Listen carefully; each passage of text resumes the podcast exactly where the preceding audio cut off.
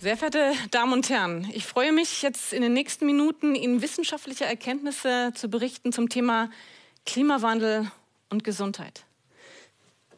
Aber jetzt kommen Sie erst mal mit. Wir gehen in die Zeitmaschine und gehen ein paar Jahre zurück in das Jahr 2019 und gehen auf die Pressekonferenz des World Health Summit, des äh, Weltgesundheitsgipfels.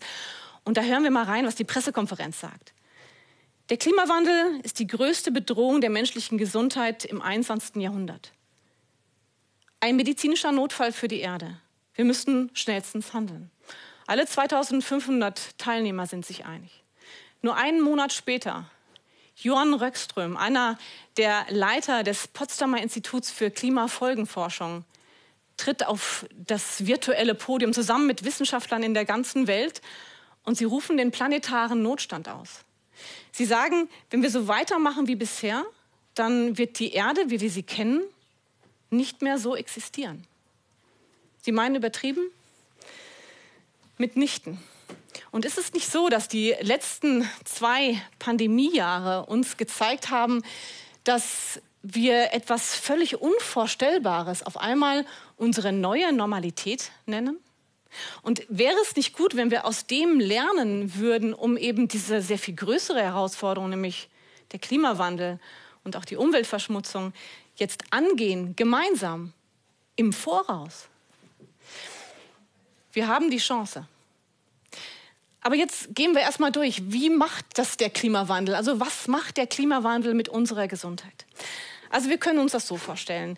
Der Klimawandel wirkt auf das ganze System Erde. Und so wie er auf das ganze System Erde wirkt, so wirkt er auch auf das ganze System Mensch, von Kopf bis Fuß. Und ich möchte mit einem Beispiel bringen, damit Sie verstehen, was der Klimawandel schafft, weil der Klimawandel und die Erderhitzung kann eben auch töten. Ich bringe Ihnen einen Fall aus unserer ähm, Ambulanz. Und zwar ein 35-jähriger Mann, äh, ein Dachdecker, hat den ganzen Tag auf dem Dach gearbeitet, ähm, bei sengender Hitze, ohne Kopfbedeckung.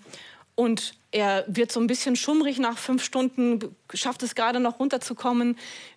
Dann seine Freunde rufen den Krankenwagen und er wird eingeliefert bei uns in die Notaufnahme. Dort versuchen wir ihn oder meine Kollegen ihn zu stabilisieren und er hat eine Kerntemperatur von 43 Grad. Und das ist der Punkt, wo wir unsere Grenzen haben. Er hat 43 Grad und er stirbt innerhalb von drei Stunden. Ein gesunder junger Mann. Das heißt also, Hitze kann töten. Im Jahr 2003 hatten wir 6000 Hitzetote in Deutschland. Das sind doppelt so viele Tote, wie wir im Straßenverkehr normalerweise haben. Und in ganz Europa waren 70.000. Das heißt also, der, der, Klimawandel, die Hitze kann töten. Was passiert? Man bekommt einen Herzinfarkt, man bekommt einen Schlaganfall, man kann nicht mehr atmen. Und das kann tatsächlich zum Tod führen. Aber es ist nicht nur so, dass äh, der Klimawandel ja, und die Hitze töten kann, sondern es ist auch so, dass die Hitze Erkrankungen stärker macht. Also man kann das so sagen, die Hitze macht Kranke kränker und Gesunde fühlen sich groggy. Ich bringe auch hier wieder ein Beispiel aus meinem klinischen Alltag. Letzte Woche, und mein klinischer Alltag ist manchmal auch im Zug, sitze ich im Zug, mir gegenüber sitzt eine Dame älteren ähm, Jahrgangs und ich sehe, sie hat äh, geschwollene Augen, entzündete Haut. Ähm, ich erkenne direkt, was sie hat, eine, eine Neurodermitis, das ist mein Spezialgebiet. Und ich kann nicht anders. Ich gehe auf sie zu und, und sage, ich kann Ihnen helfen. Ähm, und sie guckt mich direkt an und, äh, wissen Sie, was ich habe? Und dann sage ich, ja, ich weiß, was Sie haben. Sie haben eine Neurodermitis. Und sie sagt, ja, ich habe eine Neurodermitis, aber die war eigentlich völlig im Griff. Ich hatte sie im Griff. Ähm, aber dann bin ich nach Südtirol gefahren und in Südtirol war es über eine Woche 38 Grad und in der Zeit bin ich in Flammen aufgegangen. Tatsächlich, die Neurodermitis ist massiv geworden. Und ich äh, rede da mit ihr und kann ihr helfen. Und schon allein die Tatsache, dass ich ihr helfen kann, da sagt sie, wissen Sie, schon allein das hat mir jetzt Hoffnung gemacht und jetzt fühle ich mich schon besser. Nehmen Sie diesen Hoffnungsaspekt weiter, weil das ist nämlich der wichtige Punkt, gerade was ich mit meinen Patienten immer habe. Dieser Hoffnungsaspekt, der ist ganz wichtig. Und gerade auch, wenn wir über Klimawandel und was wir tun können, ist dieser Hoffnungsaspekt ganz wichtig.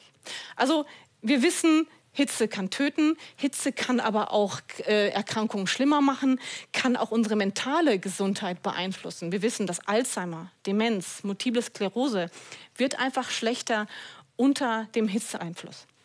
So, die Hitze wirkt aber nicht nur auf uns oder der Klimawandel wirkt nicht nur auf uns, sondern es ist auch so, dass Ökosysteme verändern sich.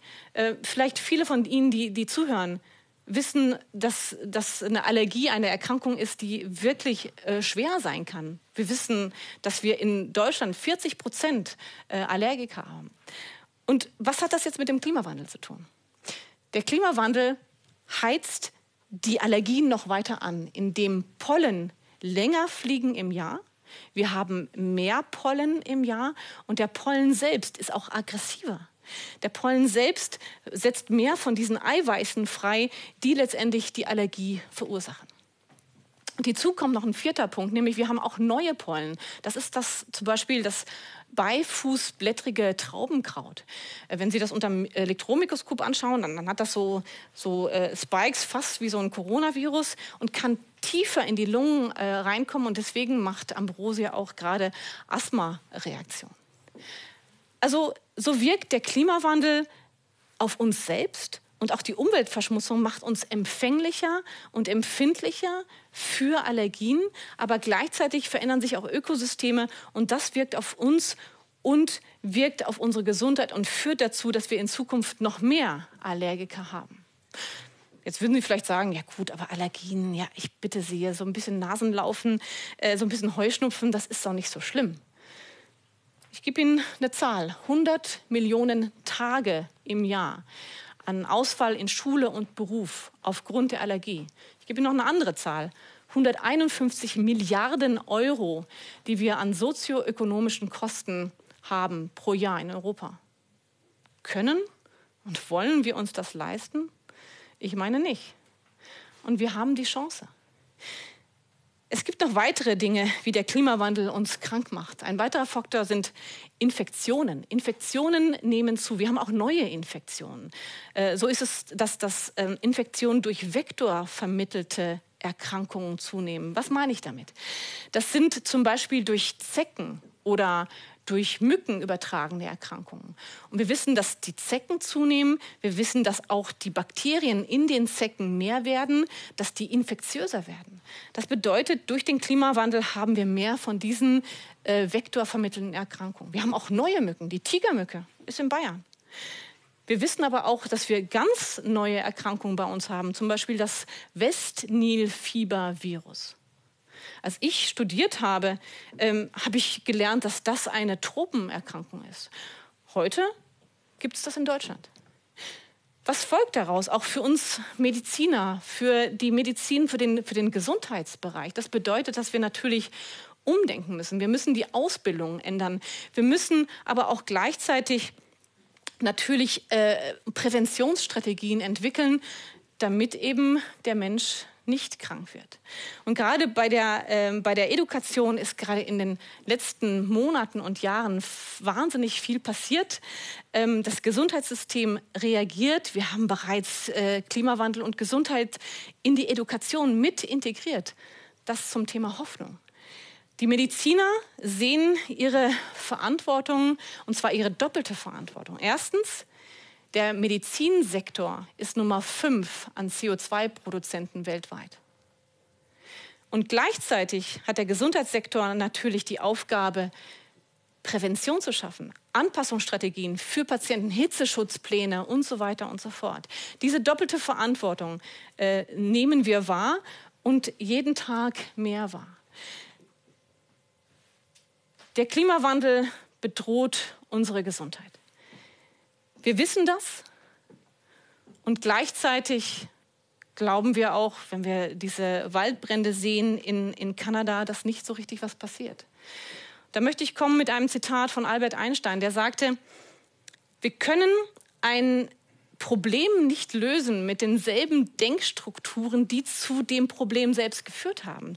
Bedeutet das also, dass wir mit diesem mehr, mehr, mehr, vielleicht dieses Fortschrittsdenken, äh, glauben wir, dass wir dann auch ein Mehr an Gegenmaßnahmen dieses Problem des Klimawandels lösen können? Zurück zum Anfang. Johann Röckström hat den planetaren Notstand ausgerufen. Das war vor zwei Jahren. Er gab uns zehn Jahre.